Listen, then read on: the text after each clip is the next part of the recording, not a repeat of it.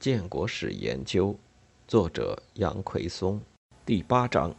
中苏边界冲突与中国对美国缓和。引言：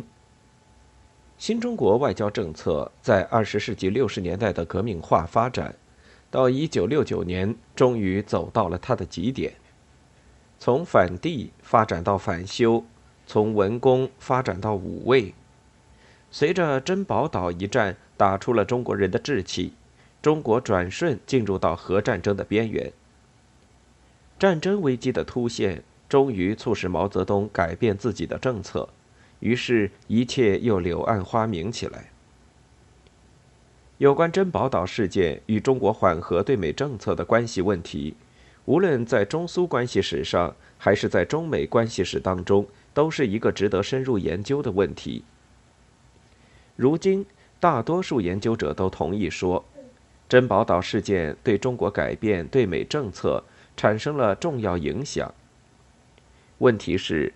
珍宝岛事件究竟是怎么发生的？它本身是否被赋予了外交意图？事件对中国外交政策影响的程度究竟有多大？中美关系随后的缓和是毛泽东运用外交战略及英明决策的结果呢？还是审时度势而进行的一种实用主义外交选择呢？一个引人注目的现象是，当越来越多的资料说明1969年3月发生的战斗中国是主动者之后，似乎更加增强了涉足这个问题研究的学者对毛泽东运筹帷幄的崇敬心理。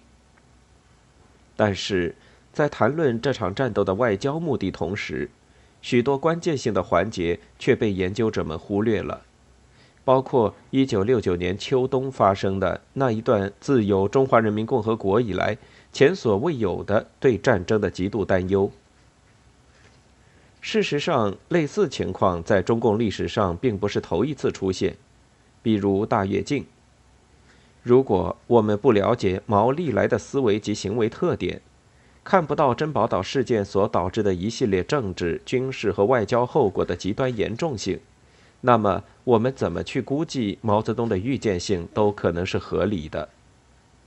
但问题是，毛常常冒险，也常常从一个极端走向另一个极端，而二者之间却未必贯穿了一条逻辑红线。